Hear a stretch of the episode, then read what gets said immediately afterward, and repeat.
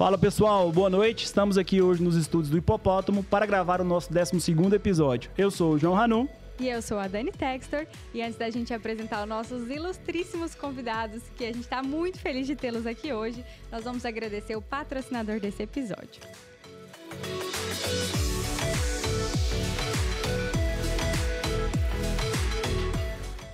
Pera, pera, já já você continua assistindo esse episódio. Interrompemos aqui só para agradecer ao nosso grande parceiro, Aerotech. Sem vocês, nada disso seria possível. A Aerotech é tecnologia a serviço do campo, a melhor empresa de aviação agrícola do sudoeste goiano e também de combate aéreo a incêndios. Contem sempre com eles, como a gente pode contar nesse episódio. E vocês que querem ter a sua marca exposta aqui junto com a gente, mande mensagem para a gente aqui nos comentários, está o nosso contato. Não deixem de seguir o nosso canal, se inscrever aqui na, na caixinha embaixo, dar o like e compartilhar com as pessoas que vão se beneficiar do nosso conteúdo. Valeu, continuem aí.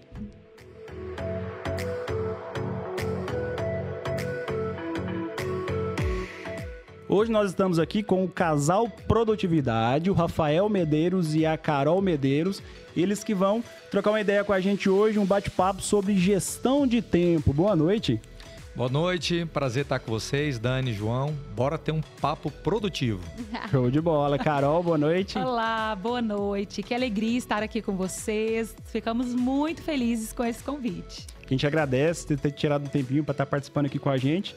E conta pra gente aí como é que surgiu essa ideia de trabalhar com gestão de produtividade, como é que você foi inserido? Parece que você já era professor, confere? Como é que você começou? Me conta aí. Há 12 anos atrás, eu comecei a ter um pré-burnout. Não sei se existe isso, né? Mas foram alguns sintomas de burnout. Só que eu não sabia que era burnout. E eu fiz uma série de. uma bateria de exames, acordava de noite com taquicardia, falta de ar, né? Faltava o fôlego. E eu pensava que era algum problema patológico, alguma coisa é, no, fisiológico ali. E depois de uma série de exames, não deu em nada.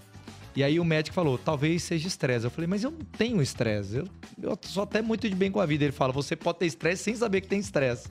O seu corpo pode estar se acostumando com esses neurotransmissores, cortisol, enfim, adrenalina. Falo, faz algum sentido isso. Então eu falei, talvez o meu problema é gerir o tempo. Por quê? A grande verdade é que conforme a vida vai passando, ela vai ganhando densidade. Então, você vai caminhando na vida e os pontos produtores de tarefas vão se multiplicando. Então você fala: "Não, eu quero encontrar a pessoa da minha vida". O que que vem junto com isso, Carol? Tarefas. Continua, Carol. Então, um dia, assim como o Rafael, eu sonhei em me casar, em ter filhos, sonhei em ter uma vida profissional estruturada, sonhei em ter um corpo saudável. E à medida que a vida foi avançando, eu percebi que eu não tinha considerado um fator essencial que era a logística. De que forma que eu iria lidar com todos esses pontos produtores de tarefas. E aí, junto quando a minha primeira filha nasceu, junto com aquele pacotinho desse tamanhozinho. Nasceu potencial de caos. vi, vieram inúmeras tarefas. E então, quando eu me casei, vieram tarefas. Então, eu, eu é, trabalhando, tendo um, um, um trabalho social paralelo, juntamente com isso vieram tarefas. E então eu, eu, percebi que essa quantidade tão grandiosa de tarefas exigiu de mim uma nova gestão do tempo. Porque gestão do tempo não é talento, gestão do tempo é treinamento. Ninguém nasce com a habilidade de gerir. Dificilmente uma pessoa ela nasce com essa capacidade de gestão em qualquer esfera da vida mas nós podemos aprimorar esse conhecimento, nós podemos aprimorar é, essa gestão do tempo. Então, e eu quero deixar algo aqui, o seguinte, que quando nós falamos aqui de tarefas, nós queremos deixar a tarefa numa conotação totalmente positiva. Porque quando a gente pensa em tarefas, a gente já põe a mão na cabeça e fala: Meu Deus, é, é uma, um tumulto. A gente pensa numa avalanche. Mas na verdade, tarefas são frutos de conquistas.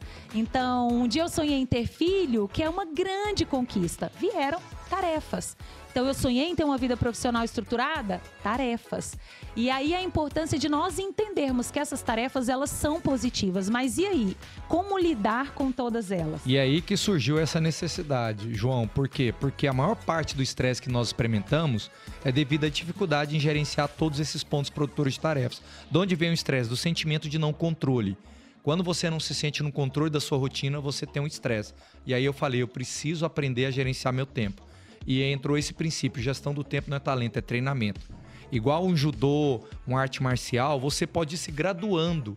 O problema nosso é que a gente está na faixa branca muitas vezes e toma ipom porque exigia que a gente tivesse uma, uma faixa mais graduada. E é, e é curioso, uh, deixa só a gente entender. Vocês já começaram em forma de casal essa necessidade de gestão de tempo? Ou essa dor, essa demanda foi encontrada antes de vocês, cada um de forma individualizada? Como é que foi? A Carol, ela foi vendo a transformação na minha vida. Porque conforme eu fui estudando sobre esse assunto, Dani, as pessoas começaram a perceber uma mudança na minha vida e eu, o principal privilegiado nesse e beneficiado nessa situação. E a Carol vendo essa evolução, ela pensou: "Tô precisando disso também". Porque ela me via com muitas coisas para fazer, mas um sentimento de controle, um sentimento de organização, um sentimento de sequenciamento de tarefas. Então eu dormi em paz. E agora abre o jogo. Aonde que foi a, ali que você bebeu dessa água, que você começou a descobrir isso aí, essa questão de gestão de tempo? Quem foi que te motivou? Onde que começou? Na verdade, eu comecei pela internet mesmo, colocando no YouTube gestão do tempo, olhando múltiplos. É o Instituto Quem Quer Faz, né? É, exatamente. foi ouvindo de múltiplas fontes. Muito e legal. a transformação foi tão grande que eu comecei a discipular ela. E ela se tornou minha maior discípula. E hoje, há cinco anos, a Carol começou a estudar mesmo. Ela já tem um livro escrito que é a Gestão Tempo para Mulheres Ocupadas. Está escrevendo outro que é o Poder do Hábito para Mulheres. Hoje ela está melhor do que eu. E, Carol, no começo não te assustou, não? Essa necessidade de organização? Porque uh, eu vejo que realmente é uma necessidade do ser humano se organizar, né? A gente só tem benefícios a isso. Mas a, ao primeiro tempo, primeiro momento a gente vai assustar. A gente fala assim, poxa, mas tá chato, né? Tudo tem que colocar ali na planilha, tudo tem que organizar. Isso não te assustou no começo, não? Olha só, na verdade, a gestão do tempo, ela me dá a liberdade de até descansar. A, a gestão do tempo me permite ter tempo livre. É, a, a gestão do tempo, ela me é, na verdade, ela não me engessou, porque quando a gente pensa em organização do tempo, a gente pensa em algo engessado, em uma programação tão cronometrada que a gente perde a liberdade. Mas é o contrário. O que, que eu percebi? Eu percebi que quanto mais eu aprendia sobre esse assunto, mais eu conseguia abrir espaço na minha agenda, mais eu conseguia ter tempo livre, mais eu conseguia priorizar, sair da distração. Então, é, é, a gestão do tempo ela colaborou para que eu tivesse uma vida mais fluida, para que eu pudesse experimentar de uma, de uma plenitude maior em cada área da minha vida. Porque eu estava até conversando com a Dani e falando que nós mulheres, é, é, as mulheres elas têm muita necessidade de uma gestão do tempo. Por quê? Porque a mulher, socialmente falando, ela é cobrada em muitas esferas. Então, o homem, ele socialmente falando, ele precisa ser um provedor, é, ter uma vida profissional bem sucedida, mas a mulher ela tem, ela, ela é cobrada pelo cuidado da casa, ela é cobrada no cuidado com o marido, ela é cobrada como que os filhos estão na escola, é, a casa também, ah, é, tem compra de supermercado feita, é, foi feito compra de açougue, e aí a, a mulher, culturalmente falando, ela já tem toda essa cobrança. E muitas vezes nós vamos nos sentindo culpadas e envoltas nessa situação e nós vamos, vamos nos sentindo sobrecarregadas. E foi nesse contexto mesmo de sobrecarga que eu falei: não, eu preciso aprender a gerir o meu tempo para que eu possa ter uma vida que valha a pena, porque senão a gente vai ficar é, uma, numa rodinha de hamster fazendo da nossa vida um Ctrl C, Ctrl V do ano que passou. Então você copia e cola, copia e cola, copia e cola e você vai vivendo 10 anos da sua vida da mesma maneira porque não para para pensar e para gerir bem o tempo. Eu acho interessante, é. eu sempre trabalho isso comigo, né? A rotina, ela faz é nos libertar, não nos a prender, disciplina, né? né? É verdade, a rotina, a, a disciplina. disciplina. Ela... Eu sou apaixonado disso aí, porque a gente organizando de uma forma saudável o nosso dia, nos sobra tempo para aproveitar o nosso momento de lazer sem culpa. Sim. Né? por exemplo, eu gosto muito de tocar guitarra, né? Eu sou metido a músico. aí aquele tempozinho ali eu me programo uma hora ali naquele momento que aí eu limpo a minha cabeça, vou descansar, boto meu fone de ouvido no meu canto. E é importante até para desenvolver as outras tarefas de uma maneira melhor, né? E, Carol, vocês são desenvolvedores de algumas técnicas, né? Que isso vocês vão falar pra gente. É, qual que é a diferença, principalmente, da gestão do tempo aí, envolvendo as técnicas para mulheres e para os homens? Já que nós estamos falando num cenário em que nós somos multitarefas, nós desenvolvemos múltiplos papéis. Então, existe alguma diferença de técnica? É, os problemas eles são parecidos, mas a mulher ela tem uma cobrança mais nas relações sociais.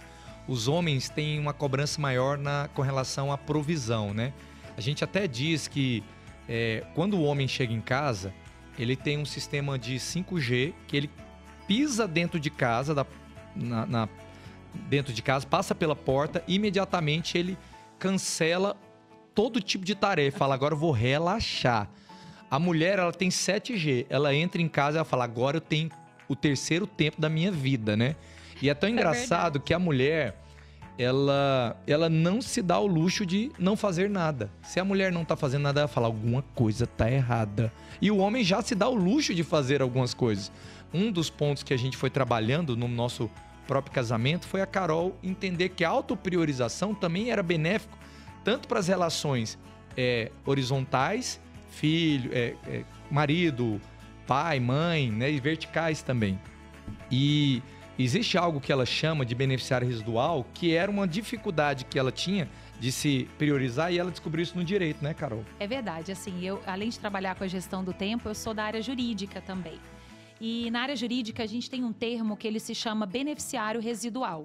Quando uma empresa ela está em processo de falência, a empresa ela vai apurar o patrimônio dela para pagar os devedores, as pessoas às quais ela deve. E, e a lei de falência ela estabelece uma ordem de quem vai receber primeiro, quais são os credores que vão receber primeiro. E aquele que fica no final da lista, ele é chamado de beneficiário residual. Ele vai receber o que sobrar ou ele não recebe nada, porque pode ser que não sobre nada para ele. E muitas vezes nós fazemos de nós mesmos e das pessoas que nós mais amamos beneficiários residuais do nosso tempo. A gente, nós mulheres, fazemos muito isso.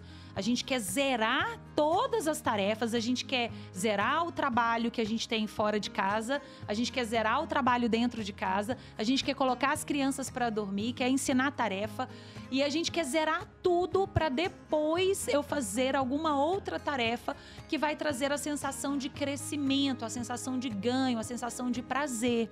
E aí por isso é que eu sempre falo, por que, que as mulheres e até homens por que, que nós desejamos ter 36 horas por dia? Por que, que a gente deseja ter 30 horas por dia? É, é, é, sabe por quê? Porque as nossas 24 horas, muitas vezes, elas estão preenchidas só com essas tarefas do dia a dia, tarefas que são urgentes, tarefas que as pessoas nos pedem. E a gente gostaria de ter mais seis horas no final do nosso expediente para produzir um ganho, para produzir uma tarefa que traga sensação de utilidade, de crescimento, de prazer. Então, é, é, essa é a grande questão. É, na verdade, nós não precisamos mais do que 24 horas, porque as 24 horas já não são suficientes. A grande questão é de que forma que nós estamos distribuindo os nossos afazeres, as nossas responsabilidades ao longo dessas 24 horas. Será que nós estamos fazendo isso com, com, com diligência? Será que a gente está pensando em frutos em todas as áreas? Então, por exemplo, o João falou que gosta muito de guitarra. E a guitarra para o João, com certeza, ela deve ser um ponto de, de descanso, um ponto de deleite, de prazer, de alegria. E, e muitas vezes nós não permitimos que isso aconteça ao longo do nosso dia.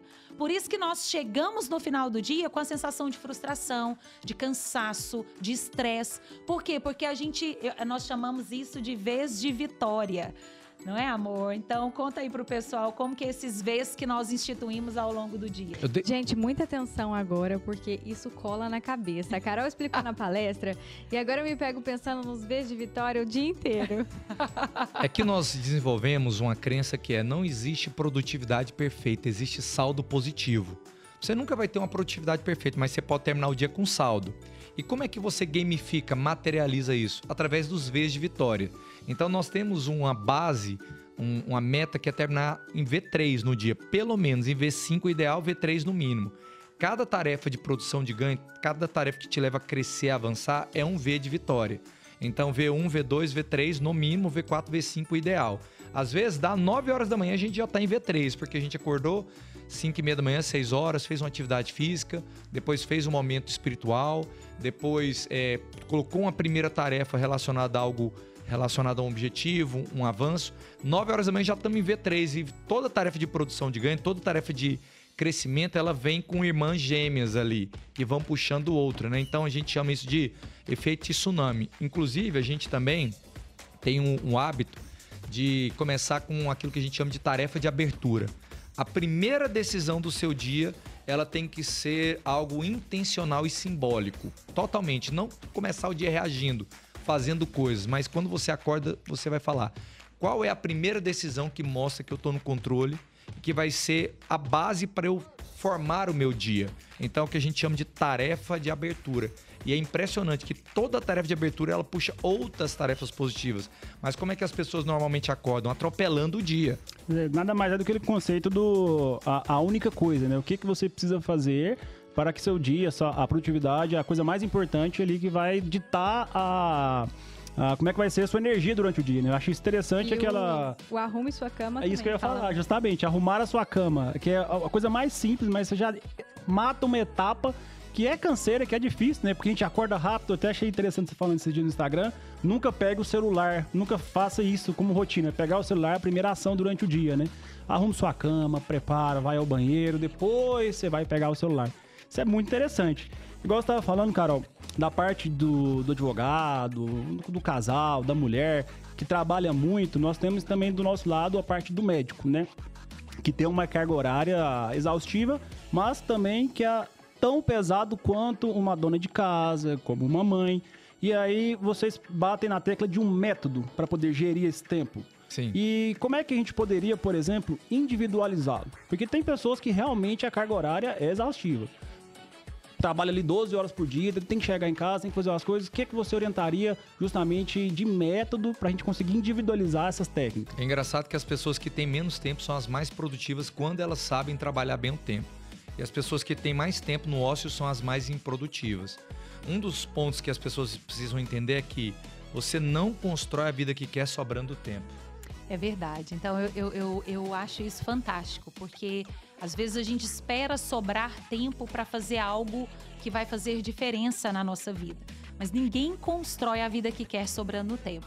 Primeiro nós construímos a vida que nós queremos e o tempo ele vai se aperfeiçoar para as outras coisas. Então se nós formos intencionais, é, nós trabalhamos alguns conceitos dentro de um método. Você perguntou de um método. Quando nós fomos escrever o livro de gestão do tempo para mulheres ocupadas, nós desenvolvemos um método que chama método plena. É, por que, que eu estou entrando nesse método? Para poder falar sobre esses dois tipos de tarefas que vão fazer diferença ao longo do nosso dia. E no método plena, essa, essa, essa palavra plena ela é um acróstico, onde cada letra é, são ações que vão nos conduzir a uma boa gestão do tempo.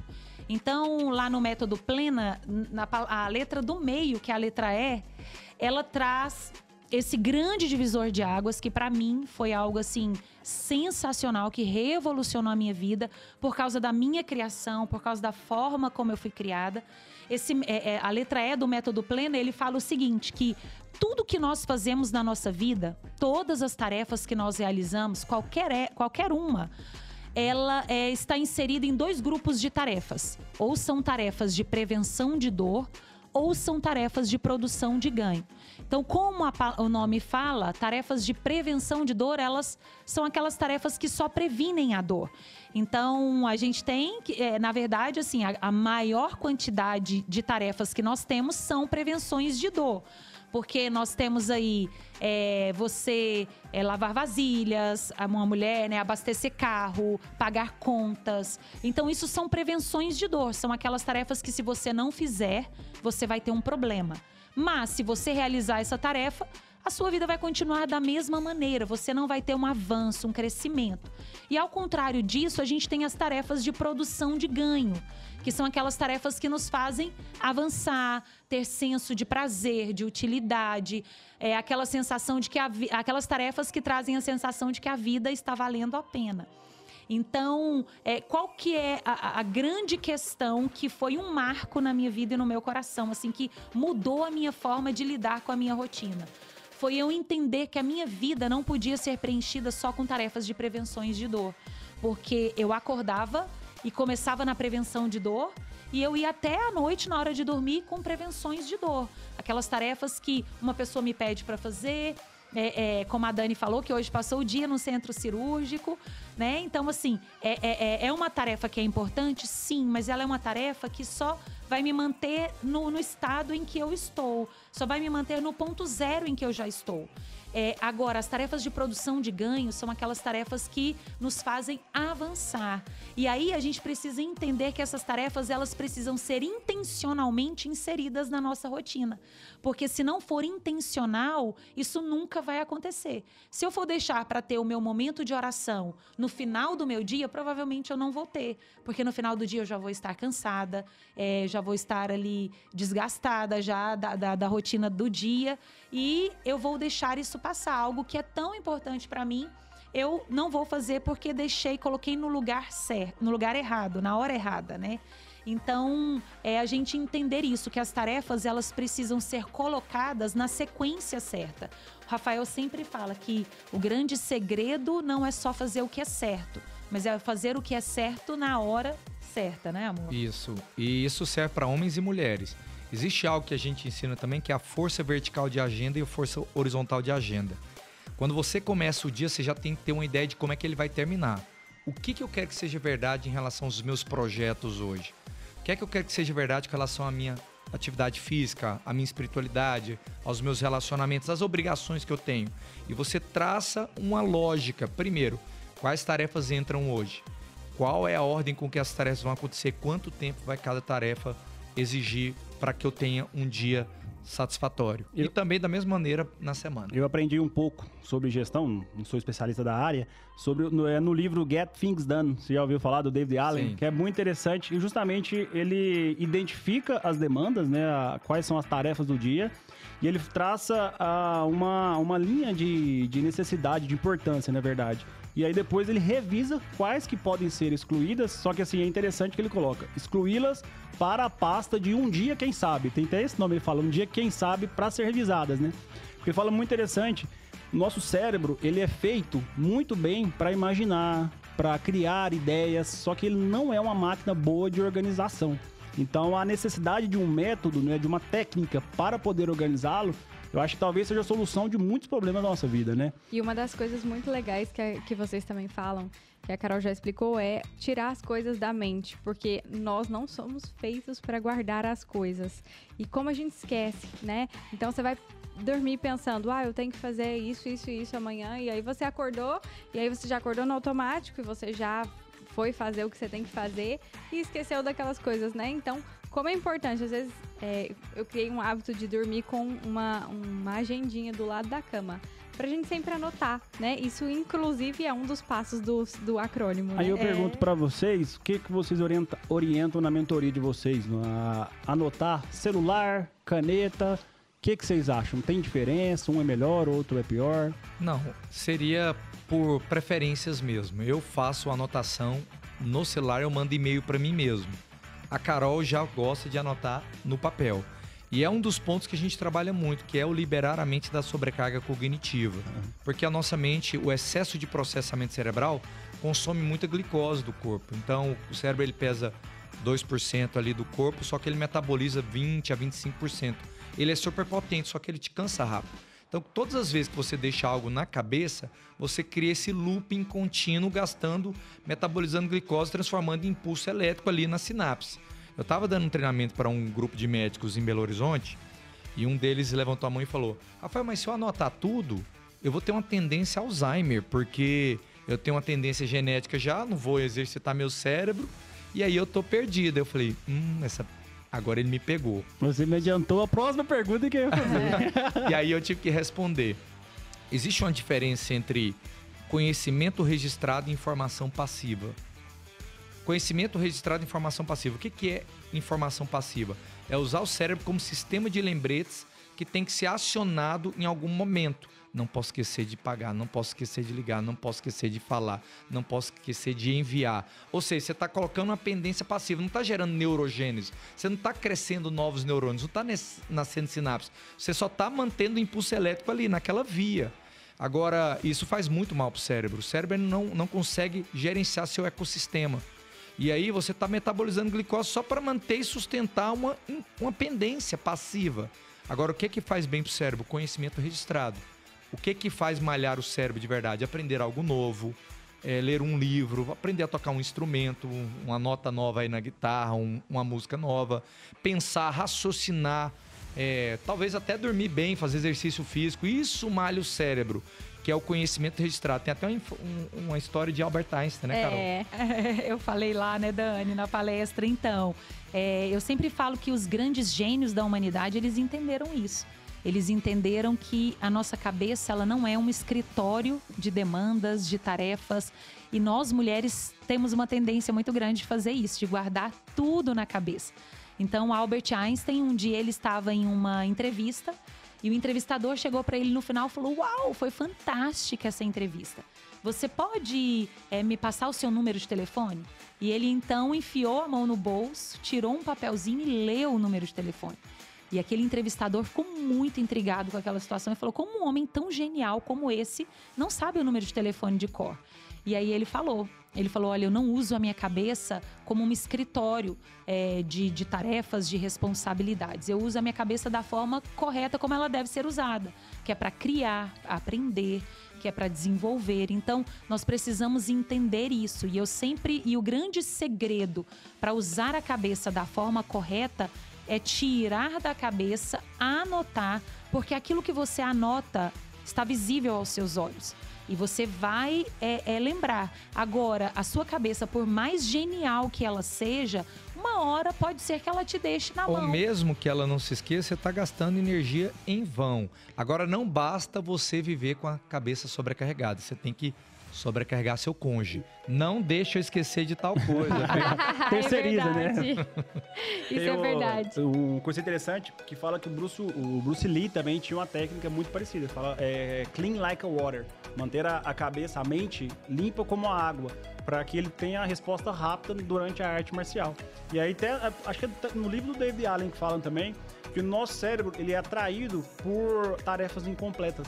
Então, a partir do momento que você está lá, por exemplo, sei lá, na nossa realidade, atendendo, né? E aí, nossa, eu preciso pagar a conta de energia. Aí você, beleza, volta a atender. Aí seu cérebro fica, pá, pá, preciso pagar, preciso pagar. A partir do momento que você escreve aquilo lá, você joga para uma, uma área que você vai revisar em um outro momento, né? Achei legal também que vocês falam muito sobre um, um V de vitória espiritual, né? E o quanto isso é importante para os nossos ganhos. Seja começar uma, o dia com uma oração, com um agradecimento, com uma conexão, com um momento seu, com seja lá qual seja a sua crença, ou encerrá-lo dessa maneira. E o, como que vocês atribuem isso aí? Como que vocês veem? É, existe um, um, benefício desse ganho espiritual? É, ele é importante pra, no, no, gerenciamento de tempo? Ou seria assim, é, só mais uma coisa para ocupar o tempo? Olha, há dois, três anos atrás, há três anos atrás eu contratei um personal para fazer um trabalho comigo com a Carol, personal trainer. E quando ele foi fazer uma entrevista de diagnóstico comigo, eu disse para ele: eu quero malhar só peitoral, braço e abdômen. Eu odeio malhar perna. Malhe o mínimo possível do mínimo. E ele me respondeu algo que eu nunca esqueci. Ele falou para mim: você tem que ter força global. Você tem que ter força em toda a estrutura do seu corpo. E eu tomei aquilo como uma metáfora para mim. Eu tenho que ter força global em tudo aquilo que é importante para mim, que tem a ver com os meus valores. A não execução de uma área na minha vida vai produzir o efeito Emmet. O que é o efeito Emmet? Você passa mais tempo pensando naquilo que você deveria estar tá fazendo do que a energia que você gastaria realmente executando. Então, o problema das pessoas é que elas não executam as suas narrativas. Elas não praticam aquilo que queima no coração delas. Então, se espiritualidade é importante para você, você tem que sentir esse equilíbrio dando a medida de tempo certo para cada coisa. Profissão é importante. Espiritualidade é importante, se para cada um tem um jeito de chamar. Tem uns que é meditar, para nós é um tempo de conversar com Deus, um tempo de acalmar a mente, enfim, ler a Bíblia. É, o casamento é importante, os filhos, é, atividade física. Então você tem que ter essa força global. Por isso que a gestão do tempo é preciso esse desenvolvimento para você discernir a quantidade de tempo que você tem que dar para cada coisa sem machucar a outra. A Carol até diz, né, que o perfeccionismo leva você a machucar algumas outras áreas quando você só fica no perfeccionismo em uma área. É verdade. Eu falo que o, o, o perfeccionismo é uma forma de procrastinação. Porque quando você é perfeccionista demais em uma determinada área, provavelmente outras áreas da sua vida vão ficar descobertas. Então, é, a pessoa que vive só para trabalhar é, o casamento, os filhos, é, até a vida social dessa pessoa vai ficar descoberta. O relacionamento com Deus vai ficar descoberto. Então, a gente precisa entender que é, é, uma vida plena é aquela vida onde nós damos a medida certa de tempo para cada área da nossa vida, não a mesma medida de tempo. Porque tem áreas que vão exigir medidas de tempo diferentes dependendo da fase da nossa vida. Então, quando eu tive as minhas filhas pequenininhas, lógico que 90% do meu tempo era dedicado a elas. Por quê? Porque naquela fase em que elas eram bebês, eu precisava dar toda a minha atenção para elas. Mas à medida que a vida vai avançando, que você é, vai, vai percebendo as fases, a gente precisa entender isso. Isso é decisivo para todos nós é, é, o grande segredo é a gente entender que tem a porção certa de tempo para cada área e nenhuma área pode ficar descoberta, porque senão nós vamos ser pessoas que mancam. É, a gente vai ser uma pessoa que pende só para um lado e isso é prejudicial para nós mesmos e para as pessoas que estão à nossa volta. É, mas também tem a questão da relevância, né? Existe aquele acrônimo SMART é, em que um dos é, você vai traçar uma meta. Então, se ela é específica, se ela é mensurável, se ela é, é alcançável, se ela é relevante, se ela é temporal. É, e a relevância é justamente a gente entender que você tem que dar prioridade, e na medicina a gente tem um termo que chama-se equidade, que é tratar desigual é, os desiguais de maneira desigual os desiguais. Porque tem gente que vai ser uma ficha vermelha e que vai ter, precisar de uma prioridade X, assim como as tarefas do nosso dia a dia. A nossa psicóloga dizia assim, ó, que a vida ela é um desequilíbrio porque quando o seu neném nasce, você vai pender a dar mais atenção, a despender mais do seu tempo. E isso é são as fases da vida. Então a vida é um desequilíbrio. Não adianta a gente querer colocar assim, ó, traçar uma roda. Então é a sa saúde física, mental, nananã, e elas não vão ser iguais. Então é isso, é o desequilíbrio da vida de acordo com a relevância. Então, para quem está chegando aqui agora, se a gente pudesse resumir nosso bate-papo até, até aqui, a melhor forma da gente gerir o nosso tempo seria identificar nossas necessidades, identificar as coisas também que necessitam ser feitas, porque na vida a gente não faz só o que a gente gosta, né? E eleger as principais e organizá-las para realizar da melhor forma correta.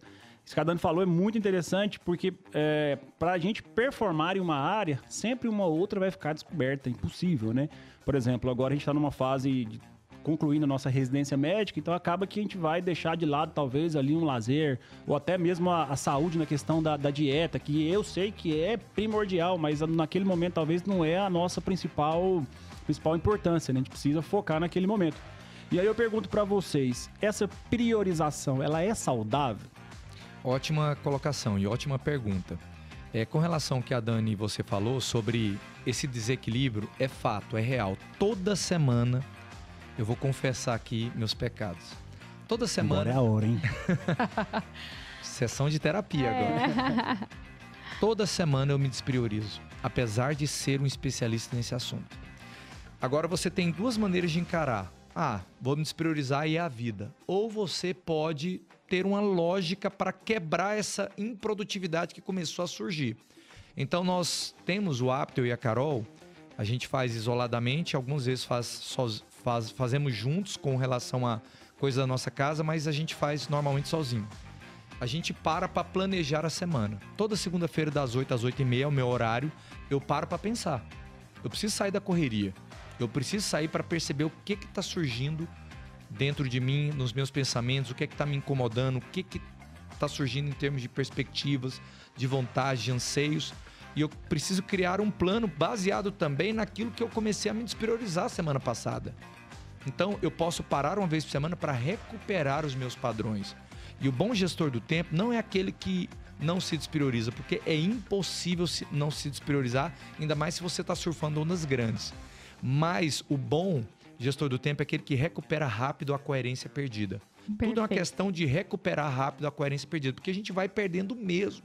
Eu perco, mas eu recupero rápido, porque eu paro uma vez para pensar. Falando mais ou menos nesse mesmo sentido, eu utilizo uma máxima na minha vida: é dividir três palavras que me guiam todo santo dia: foco, disciplina e resiliência foco para manter naquele caminho onde eu desejo, o que eu quero alcançar, disciplina para perpetuar por esse caminho e resiliência porque eu sei que vai sair uma hora ou outra, mas não, o, o problema não é quando você sai. O problema é o quão rápido você tem que voltar para o caminho é esse o ponto. Só volte. É que Só nem volte. sair da dieta, né? Que a gente fala muito aqui sobre performance esportiva, sobre nutrição.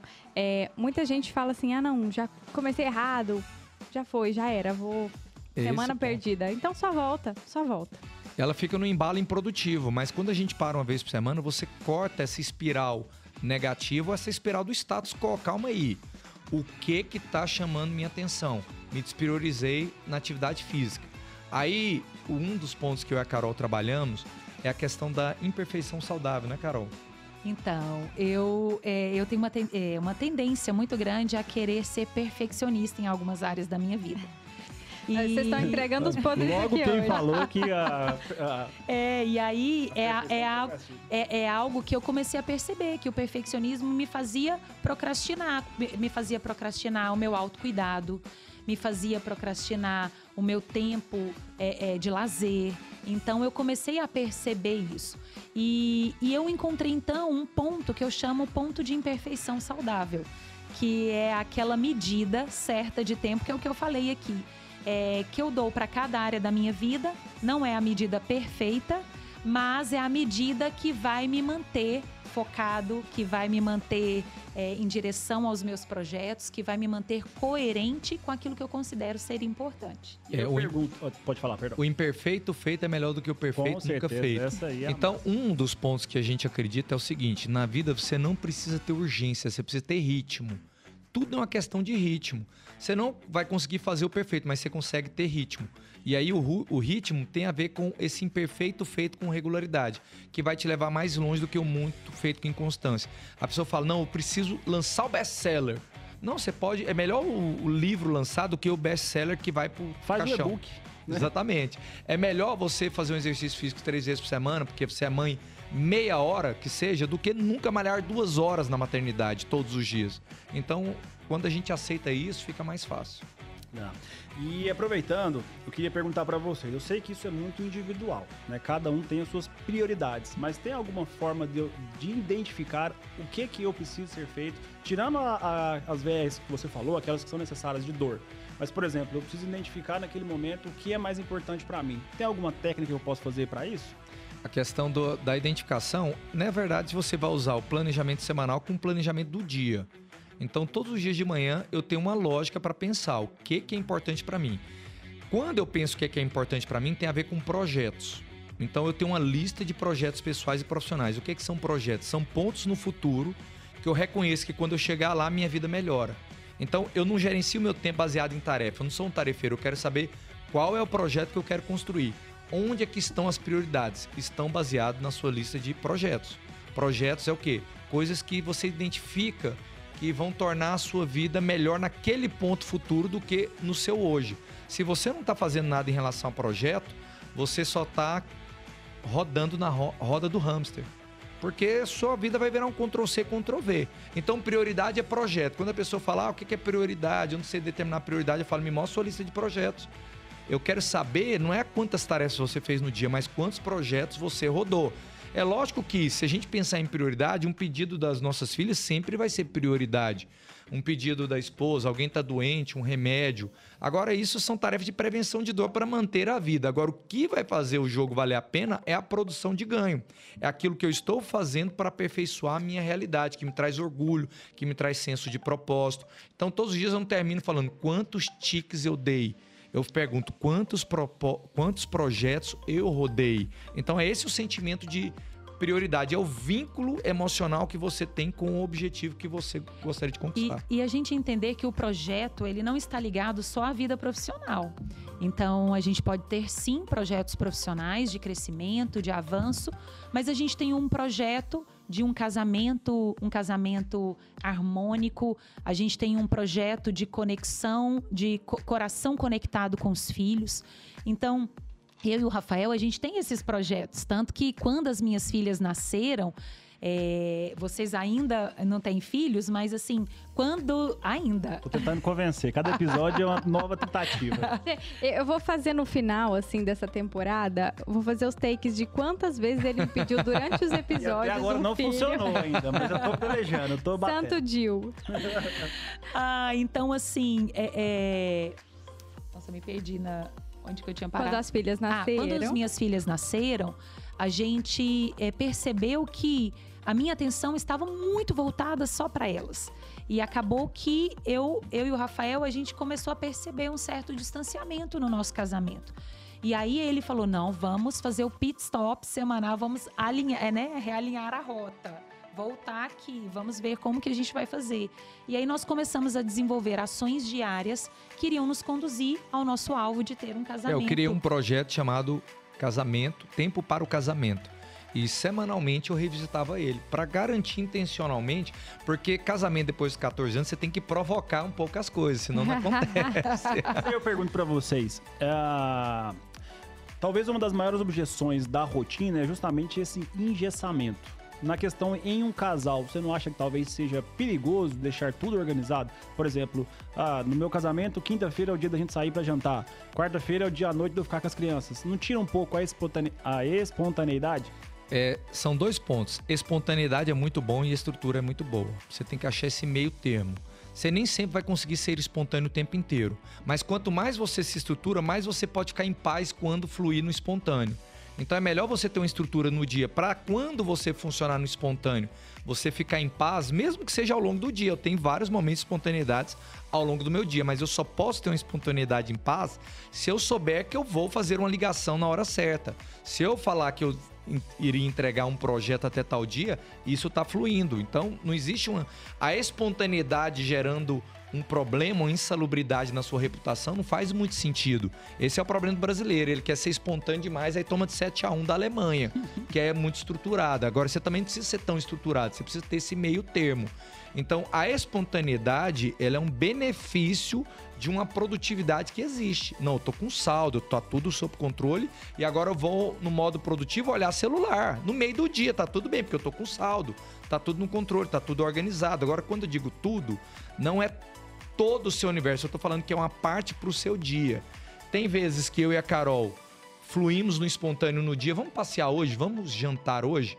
Mas tem semanas que isso é impossível, porque tem prova das meninas, tem é, reunião que a gente participa às vezes da igreja, uma vez por semana, tem os nossos pais. E aí, às vezes, a gente tem que provocar um pouquinho também. Vocês vão entender isso quando tiver filhos. Mas o excesso também, ele é problemático. Né? Então você vai ter que sempre dosar para saber se está de mais ou está de menos. As pessoas me falam, Rafael, mas você você organizar demais seu tempo, você perde a liberdade. Eu falo, perde mesmo, a liberdade de perder tempo. É a única liberdade que perde. Interessante. E eu acho que, igual você falou, o mal do brasileiro é justamente esse, talvez, né? A gente acredita muito no talento, né? Sempre a gente só acha que o talento vai vencer no final e esquece do método e principalmente, acho que a palavra-chave, disciplina. Eu tenho uma frase que é o seguinte: em jogos de Série A não há lugar para duas coisas, amadorismo e sorte. Você tá jogando de jogo de Série A, para com esse negócio de espontaneidade demais. Você vai ter que ter estrutura. Você também não exagera na estrutura, porque na própria estrutura você pensa no tempo espontâneo. Calma aí, eu vou planejar minha rotina, mas eu vou planejar o tempo não planejado. Então, o imprevisto já é previsto num bom gestor do tempo. E ele sabe, hoje mesmo eu tive um momento ali de uma hora, duas horas que eu entrei no modo espontâneo Eu estava tranquilo, porque eu estava com saldo, estava tudo sob controle, já tinha produzido. Então eu poderia descansar, porque o desfrute é uma recompensa da produtividade. Você produz, aí você desfruta. Quando você pega lá na Bíblia, em Gênesis 1, diz que Deus criou o mundo em seis dias. E no sétimo descansou. A gente acha que o desfrute de Deus foi só no último dia, não foi. Todos os dias, diz lá que quando ele terminava a lista de tarefas dele, ele falava, viu Deus que era bom. Aí no segundo dia ele pegava, construía de novo e viu Deus que foi bom. Então você tem que chegar no final do dia e falar: foi bom que eu fiz. E agora eu vou me premiar, vou desfrutar. Agora as pessoas terminam um dia falando: nossa, eu, eu tô me pagando muito por fazer muito pouco. Exatamente porque não tem estrutura. É o eu mereço, né? É. O brasileiro É. tem muita Eu teoria mereço, do eu né? mereço. Sabe. O trabalho nos É. motiva, né? Mas isso aí eu acho que veio desde a época da nossa colonização, né? A gente sempre foi colonizado, a gente não teve que correr atrás, a gente não teve que guerrear para conquistar praticamente nada na vida, né? E, e o medo que eu tenho é justamente essa geração nova que não tem propósito, né?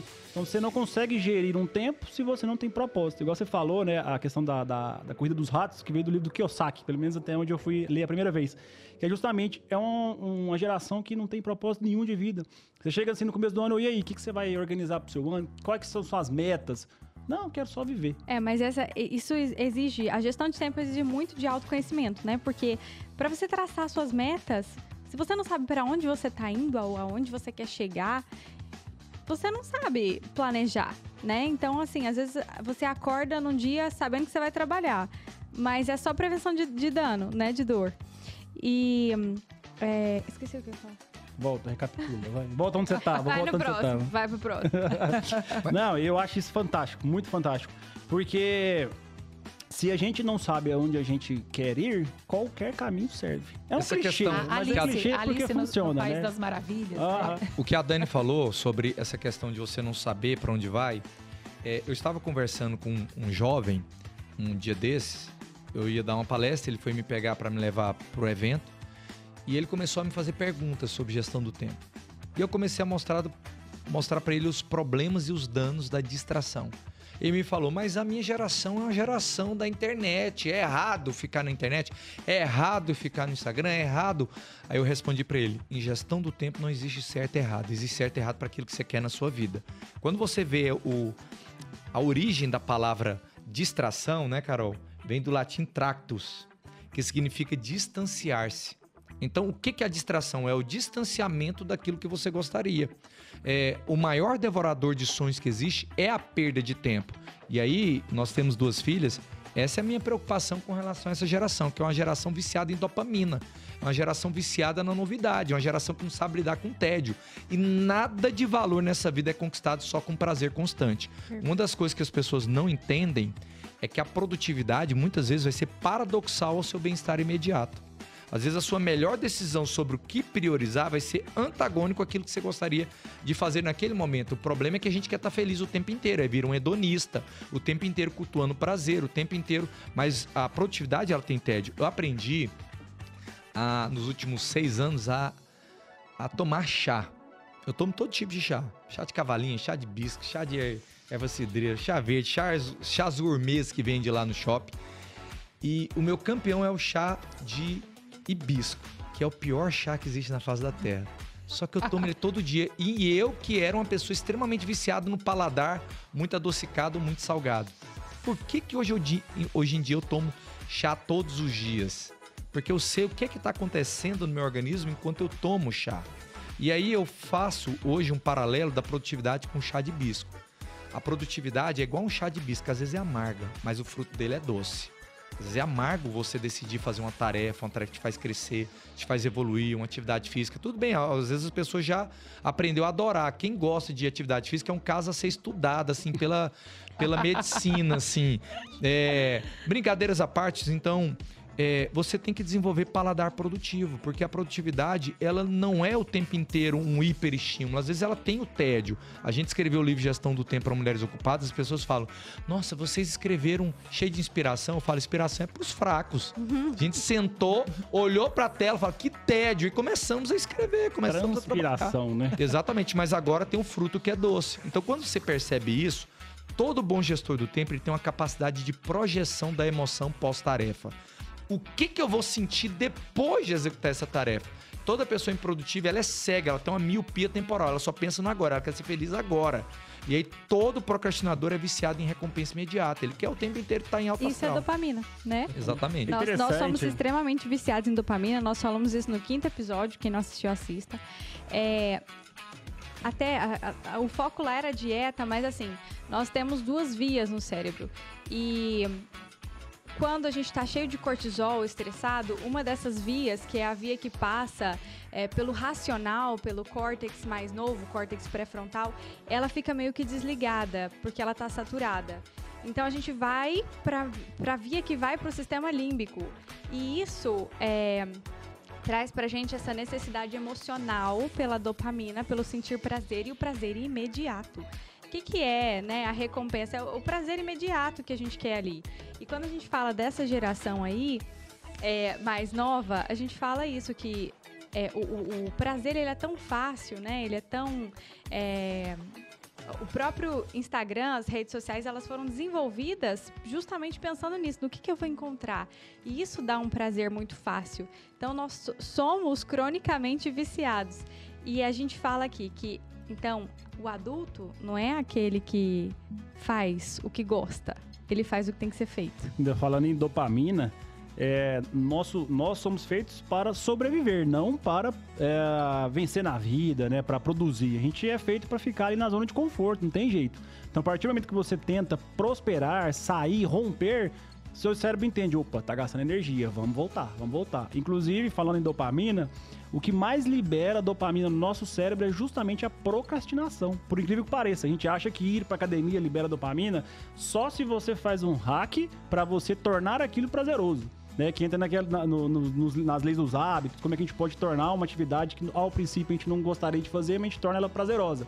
Então, procrastinar libera dopamina porque você fica na sua zona de confo- de conforto. É muito melhor para o nosso cérebro do que fazer atividade, do que sair para correr. Então, assim, eu acho isso fantástico demais. A gente não é feito para correr atrás das coisas, né? A Carol até estava me falando esses dias que existem dois imperativos biológicos do cérebro. É verdade. Então, assim, a gente. É, é, o primeiro imperativo é que a gente tem que preservar energia. Então, nós é, é, é, já temos isso, né? Primeiro imperativo, preservar energia. Sobreviver, que é o que o João estava falando. É. E, e o segundo é só, só gaste energia quando você estiver sob ameaça. Então a gente espera ter uma ameaça para poder agir.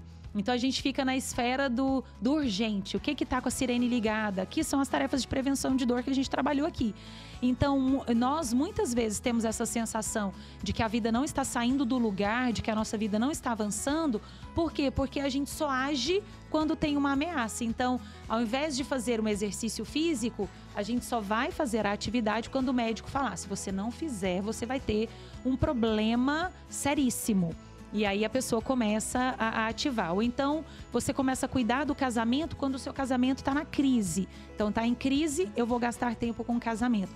E esse é o problema da maioria das pessoas. É só ativar a ação quando vem é, é, ameaça ou a crise. E quando, quando age, quando sai do campo da ideia, ainda é bom. Agora, o problema é aquele que fala assim, ó... Não, você vai morrer se você não fizer uma atividade física, mudar seu, seu estilo de vida. Então, eu vou morrer.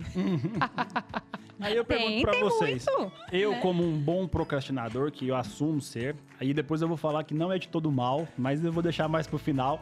Eu pergunto pra vocês, como romper a procrastinação? Beleza, a gente falou muito aqui em gestão de tempo, beleza. Mas eu queria falar assim, começar a agir, tirando um pouco só da gestão. Como é que eu faço pra sair ali daquela zona de conforto? Então, primeiro você vai anotar, verificando todos os compromissos que estão em abertos na sua vida. Tanto nível térreo quanto horizontes elevados. Nível térreo, coisas básicas do dia a dia. Pagamento de contas, é, coisas em abertos, comprar uma resma de papel, pôr um carro para calibrar o pneu, enfim, coisas básicas, nível térreo. Anote horizontes elevados, coisas relacionadas a propósitos, sonhos, objetivos. Ok, tá consciente disso tudo?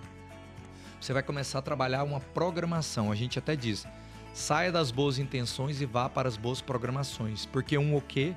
Sem um quando é igual a um nunca.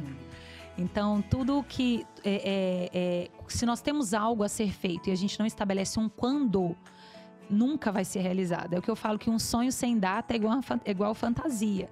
Então nós precisamos é aquele encontro de amigas em shopping. Ai, que saudade, que bom te ver aqui. Nossa, a gente tem que marcar um café, vamos encontrar no café. Então tá, beijo, até mais. Um dia a gente marca o café. Quando que esse café vai sair? Nunca. Por quê? Porque um o quê sem um quando é igual um nunca. Então a gente precisa aprender a colocar quandos para as nossas, para os nossos ok's. Então, e, e a grande questão é que a gente ou deixa na cabeça e esquece e aquilo toda hora vem, ou a gente é, é, é, as, não anota, né? E fica com aquilo pendente, gerando essa sobrecarga. Foi feita uma pesquisa na Inglaterra que pegaram três grupos de teste, três grupos de foco. É, para o objetivo era que todos os as pessoas daquele grupo de foco pudessem fazer exercício físico, sair do sedentarismo. Então pegaram lá um, um conjunto de pessoas, um grupo de centenas de pessoas e dividiram em três. No primeiro grupo, eles tiveram é, uma orientação: vocês têm que fazer atividade física. Foi preto no branco. No segundo grupo, eles tiveram uma palestra motivacional e de um nutricionista, da importância do corpo, da saúde, bem-estar mental. E o terceiro grupo, a única coisa que eles tiveram que fazer era colocar uma data e um horário que seriam os mais prováveis deles praticarem atividade física. É, em resumo, depois de alguns meses, foram observar essa amostra. O primeiro grupo, só 23% fizeram atividade física, que foi aquele, olha, vocês têm que fazer atividade física. Foi mais direto. O segundo grupo foi 34%, 10% a mais. Aquele grupo que teve uma palestra motivacional tentando gerar a necessidade, a importância. E o último grupo foram 92% de pessoas que praticaram exercício físico porque colocaram quando no o quê. Então, nosso problema é isso, a gente fica só no mundo do sonho. E eu digo, sonhar é bom, mas depois que acordar, coloca data. eu li isso no Muito livro bom. de hábitos. Ele fala, acho que é essa pesquisa também. Justamente porque não adianta você traçar ali uma meta, mas se você não fazer um caminho, você colocar uma data, né? Porque você precisa de algo ali para mensurar, né? Por exemplo, eu quero emagrecer, beleza, mas quanto? Que você quer emagrecer, quantos quilos você quer perder, até quando, né? Então aí porque a gente não foca só no resultado, a gente foca no percurso, foca no caminho, porque aí a gente pega essa é, micro hábito, né? A gente pega esse hábito esse, de forma quase que micro, microcósmica ali e adquire ao nosso cerne, a, a quem a gente é, né? E aí eu pergunto para vocês, mas essa procrastinação, ela não pode ser saudável? Porque tem muitos autores, inclusive um que eu sou fãzaço, que ele fala que grandes pensadores, entre eles Bill Gates, uh, Steve Jobs, eram procrastinadores, porque isso exacerba muito justamente a parte de, de criatividade. Então, deixar às vezes uma tarefa para a última hora, ela vai ser mais bem realizada do que se ficasse programando ela mês e mês e mês. Ele até fala um exemplo que eu achei muito interessante daquele trabalho que a gente deixa, o aluno, né? O aluno vai lá, e programa a, a, prova dia 30. Ele deixa para estudar no dia 31, vara à noite, toma café e coca, faz a prova, enquanto o outro lá que ficou estudando várias semanas antes não tem o mesmo resultado. E aí? É, isso, isso filosoficamente é muito bonito de ouvir. Até porque o cérebro ele tem Polêmica, um ritmo de né? aprendizado. Você pode estudar um dia antes, mas a sua capacidade neural ela tem um limite para absorver uma quantidade de conhecimento no dia. É igual falar, você vai tomar todas as vitaminas agora um dia antes e seu corpo vai absorver tudo que precisa. Não, você precisa de um, de um trabalho ali para o próprio cérebro ir criando é, é, bainha de melina, gordura, né? Até para para facilitar o impulso elétrico, você tem que ir repetindo várias vezes. Mas filosoficamente eu entendo o que, é que eles querem dizer. Existe um estudo chamado Lei de Parkinson. O que, que é lei de Parkinson? Não é doença de Parkinson, é lei de Parkinson que diz que uma atividade ela vai se expandir pelo tempo disponível ou ela vai se comprimir pelo tempo limitado. Então, se eu tenho, por exemplo, quatro horas para fazer um, um trabalho na faculdade, eu vou usar as quatro horas. Mas se você tem duas horas, você vai fazer o mesmo trabalho em duas horas, às vezes com a mesma qualidade. Porque ele diz isso, que você expande ou comprime pelo tempo disponível. E isso é tão engraçado, tanto que isso dá certo, porque, por exemplo, eu e a Carol, a gente trabalha com casais lá na igreja que a gente participa. E muitas vezes tem pessoas que estão passando alguma luta no casamento, enfim. E eu percebi que quando a pessoa ia lá em casa para conversar, chegava às 6 horas eu deixava o tempo aberto e até 11 horas, meia-noite. E, e, eu percebi que ocupava demais o tempo e eu não conseguia, às vezes, dar vazão a outras coisas na minha vida. Então o que, que eu comecei a fazer? Eu coloquei algumas pessoas, lógico que eu não sempre usava isso, mas de vez em quando eu usava. Eu colocava uma conversa no limite de um teto. Eu falava, vem aqui às 6 horas, porque 8 horas eu tenho uma live. E era verdade mesmo. Era impressionante. Nas 1 hora e 40 que eu conversava, dava o mesmo resultado que em 5, 6 horas, porque você vai convergindo isso para o tempo disponível. Então, um arquiteta, por exemplo, eu faço muito trabalho de mentorias com arquitetas. Elas falam, se deixar para a última hora, às vezes ela tem um impulso criativo e dá no mesmo resultado que trabalhar bem antecipadamente. Ótimo, que você saiba o que está fazendo. Se isso é uma técnica de judô na gestão do tempo que você está usando para dar um golpe, ótimo. O problema é quando você faz sinal da cruz fala, vamos viver e depois você é pego de surpresa. Aí não é uma não é uma, uma procrastinação inteligente. Uma procrastinação inteligente se torna um tipo de programação. Eu, nesse momento, não decido não fazer agora para fazer depois. Para Bill Gates é muito bonito ele procrastinar. Se ele procrastinar, ele ainda vai ter 100 bilhões de dólares na conta. Agora, para um brasileiro comum, ele vai criar uma reputação negativa. Era isso que eu queria que você falasse. Porque nada mais é do que uma desculpa que eu criei para mim, sabe? Sim.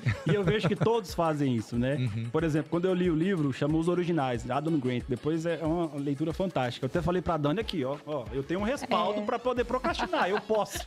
Ela virou pra mim, aí eu contei, né? Porque o Bill Gates, Steve Jobs. Aí eu, mas você é o Bill Gates? Você tem a conta do Steve Jobs? Porque se você tem, eu não tô é. compartilhando dela. Não, então... tem, um, tem um autor que a gente também gosta, que é o Christian, Christian Barbosa. Ele fala da tríade do tempo. E é, ele deu uma, uma, palestra esses dias, que tá no YouTube. É, ele fala que hoje ele praticamente não faz nada. Ele ocupa a mente dele com o tempo criando, né?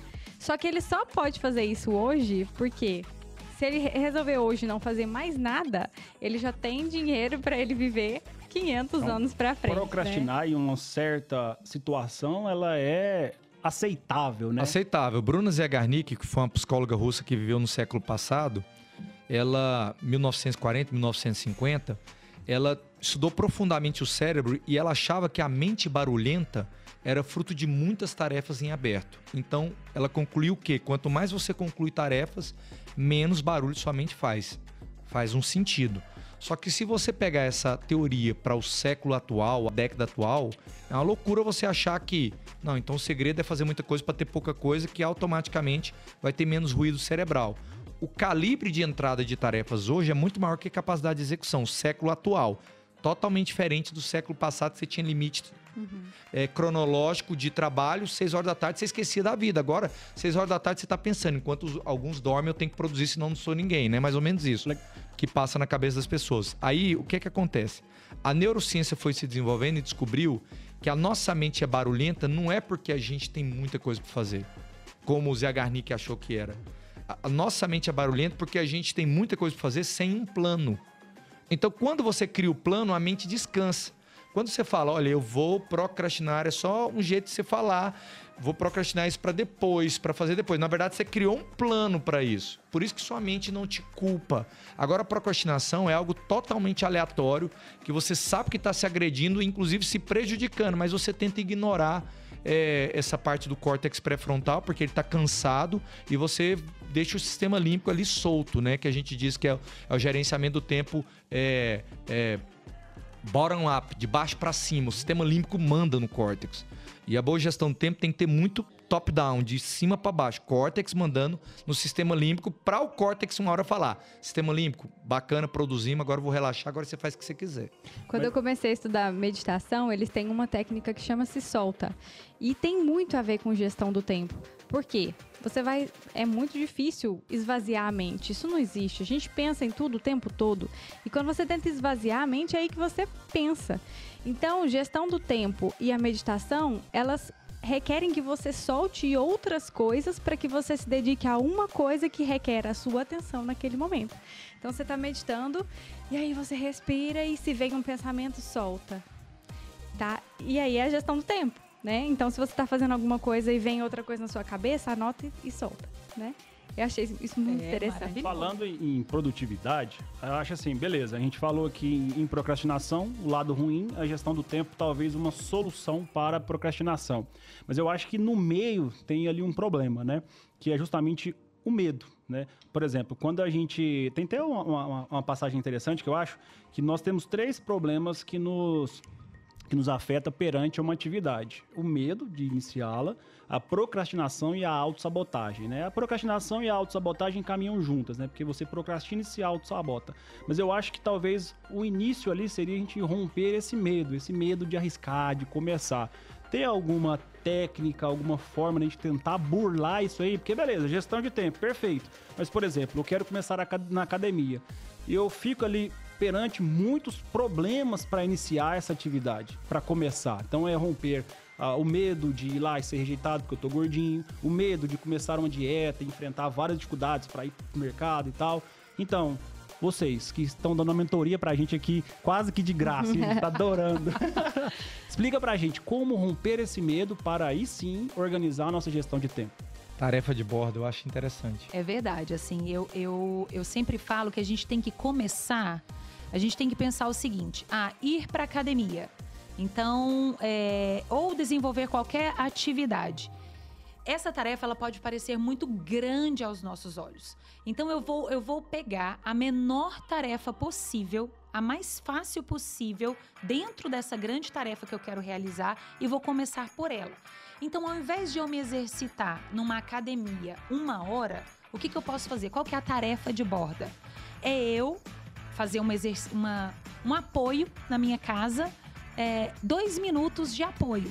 Então, isso eu reduzo é, é, é o, o tamanho da tarefa e ela se torna executável. Então, a gente tem também, por exemplo, pessoas que não gostam de academia, mas é, é, ao invés de subirem o elevador do apartamento, você pode subir uma escada.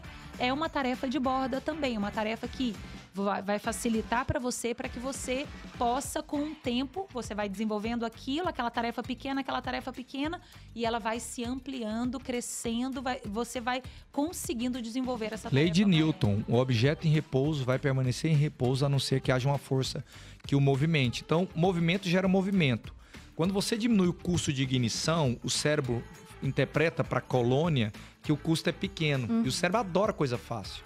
Então você pode começar fazendo cinco agachamentos no seu dia. Você entra na fenda, começa a visitar o hábito, de repente vitória gera vitória, movimento gera movimento, você está expandindo. De repente é 10 agachamentos, depois é 10 agachamentos e, e, uma, e um apoio. Eu fiz isso, eu estou fazendo mentoria com a Urbs One, que é a melhor imobiliária de Goiás, oh. e com cinco executivos lá. E nós criamos quatro fases para um dos executivos que estava sedentário. Eu falei, fase 1, um, você vai subir a escada a semana inteira. Fase 2, você vai subir a escada, quando chegar em casa você vai fazer dois apoios.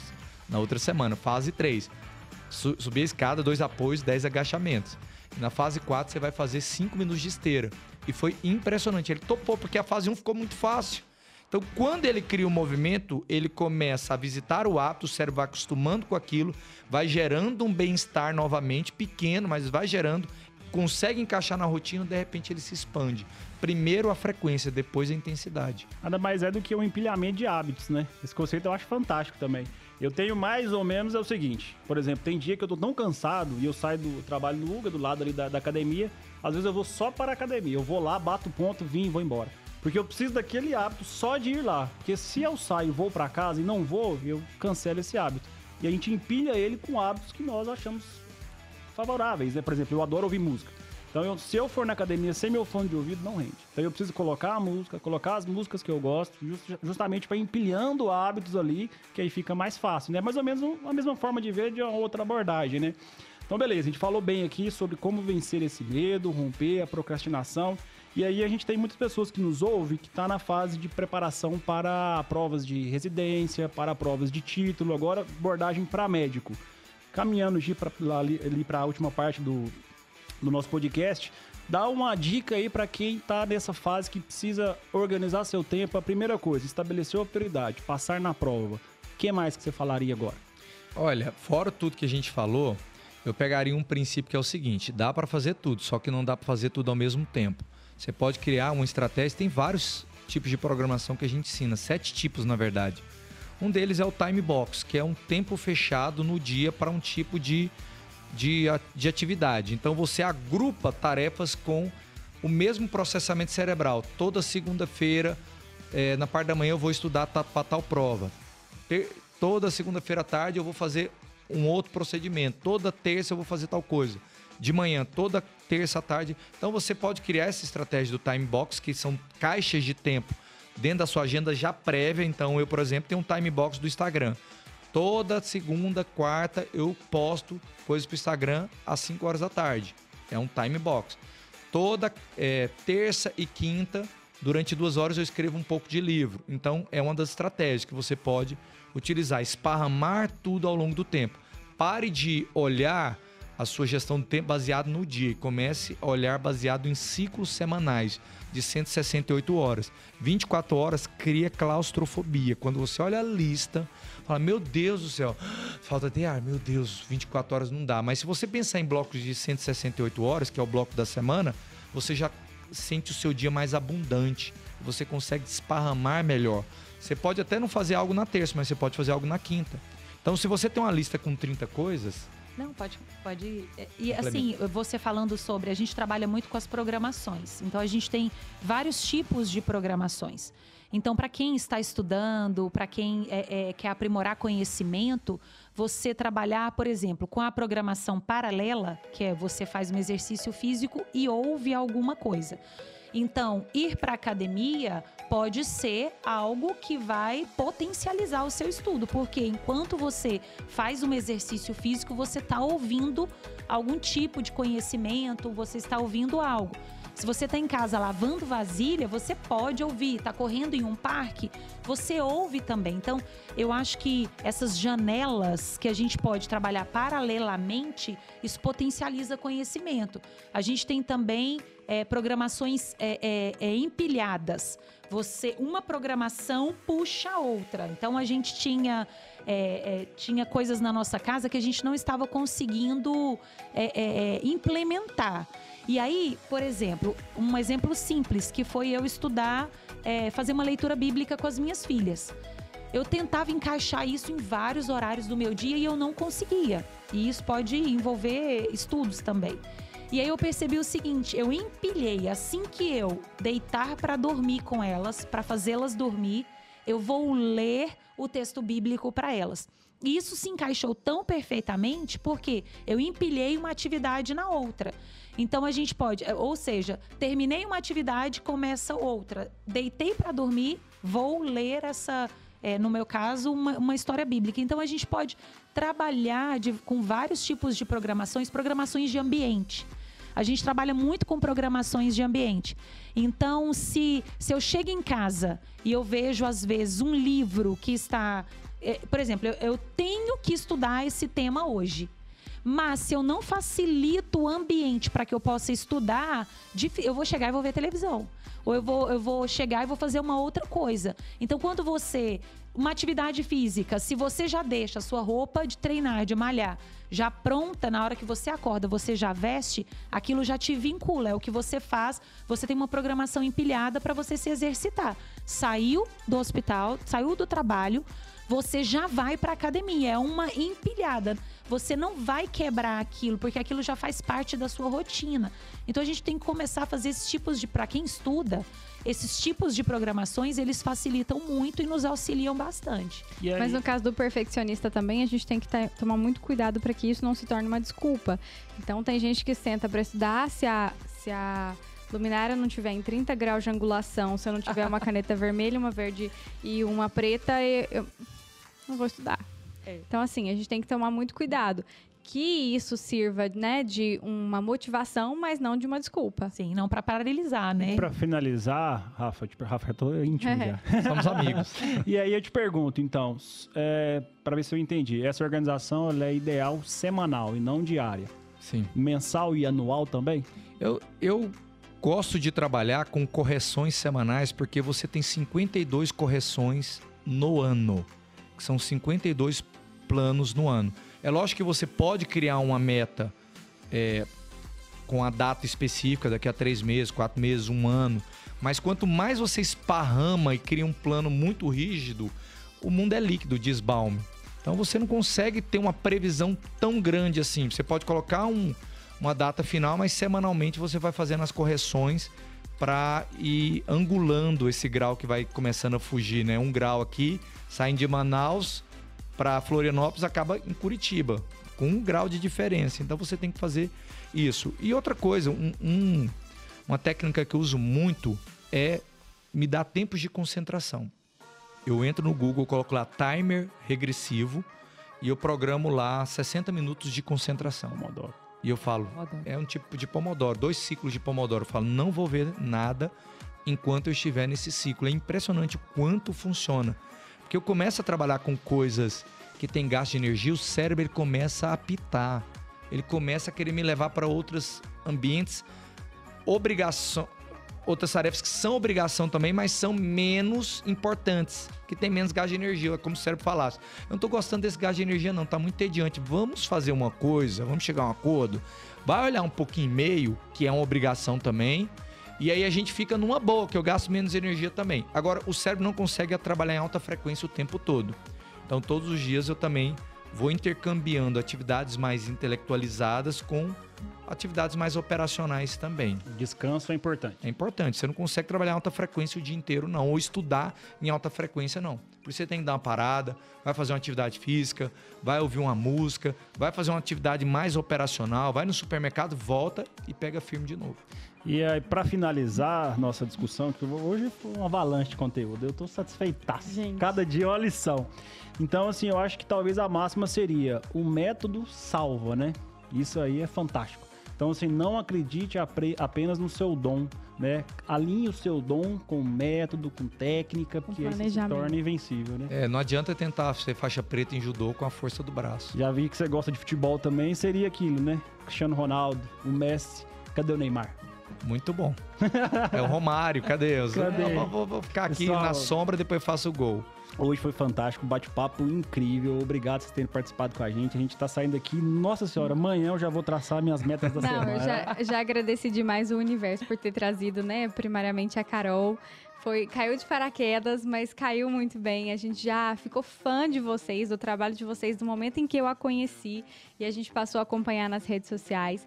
Então agora chegou a hora de vocês fazerem um jabá de vocês. Nós vamos ter que separar aqui meia hora só para eles falarem todos os livros que eles já Nossa, escreveram. eu, eu anotei aqui, eu falei assim, não, eu vou Não, falar, mas tem mas, aí dá mais. É. meia hora de livro. Eu falei, não, deixa que eles falam. Então, onde que a gente pode encontrar vocês? Podem falar aqui para as câmeras, nas redes sociais, os livros, os trabalhos de vocês. Minha rede social, arroba Rafael Medeiros Filho Oficial. E o meu é arroba Carol Prudente Medeiros. Faz seu convite, meu bem. Então, gente, olha, já, já que eu estou aqui e a gente está com podendo fa- fazer isso, né? Eu, além de ser a autora do livro de gestão do tempo para mulheres ocupadas, eh, nós estamos agora, no final de abril, fazendo uma mentoria gratuita para mulheres que se sentem sobrecarregadas, que acordam e pensam, eu tenho tanta coisa para fazer que eu não sei nem por onde começar ou então se sentem engolidas pelo dia, pela quantidade de afazeres e não sabe gerir bem isso. Então nós estamos começando uma mentoria gratuita que vai acontecer dia 25, 26 e 27. Só entrar no meu Instagram, na bio, no link da bio e se, cada, e se inscrever e já, você já vai cair em um grupo e vai ser assim muito bem-vinda. Vai ser maravilhoso ter você lá conosco. E quem quiser os nossos livros, nossos últimos dois livros foi Gestão do Tempo para Mulheres Ocupadas e Gestão do Tempo para Homens Ocupados. É só entrar lá no Instagram, no link da bio tem também os livros. Obrigado, Dani, obrigado, João. Foi um prazer muito fazer parte do obrigada. Inovamente. A gente agradece demais você que está nos assistindo. Clica aqui para se inscrever no nosso canal, acompanha nossas redes sociais, Instagram, TikTok, o YouTube e o Spotify também. Não deixa de compartilhar com as pessoas que você acha que vai se beneficiar desse conteúdo e muitíssimo obrigado. Até a próxima. Tchau, gente. Boa noite.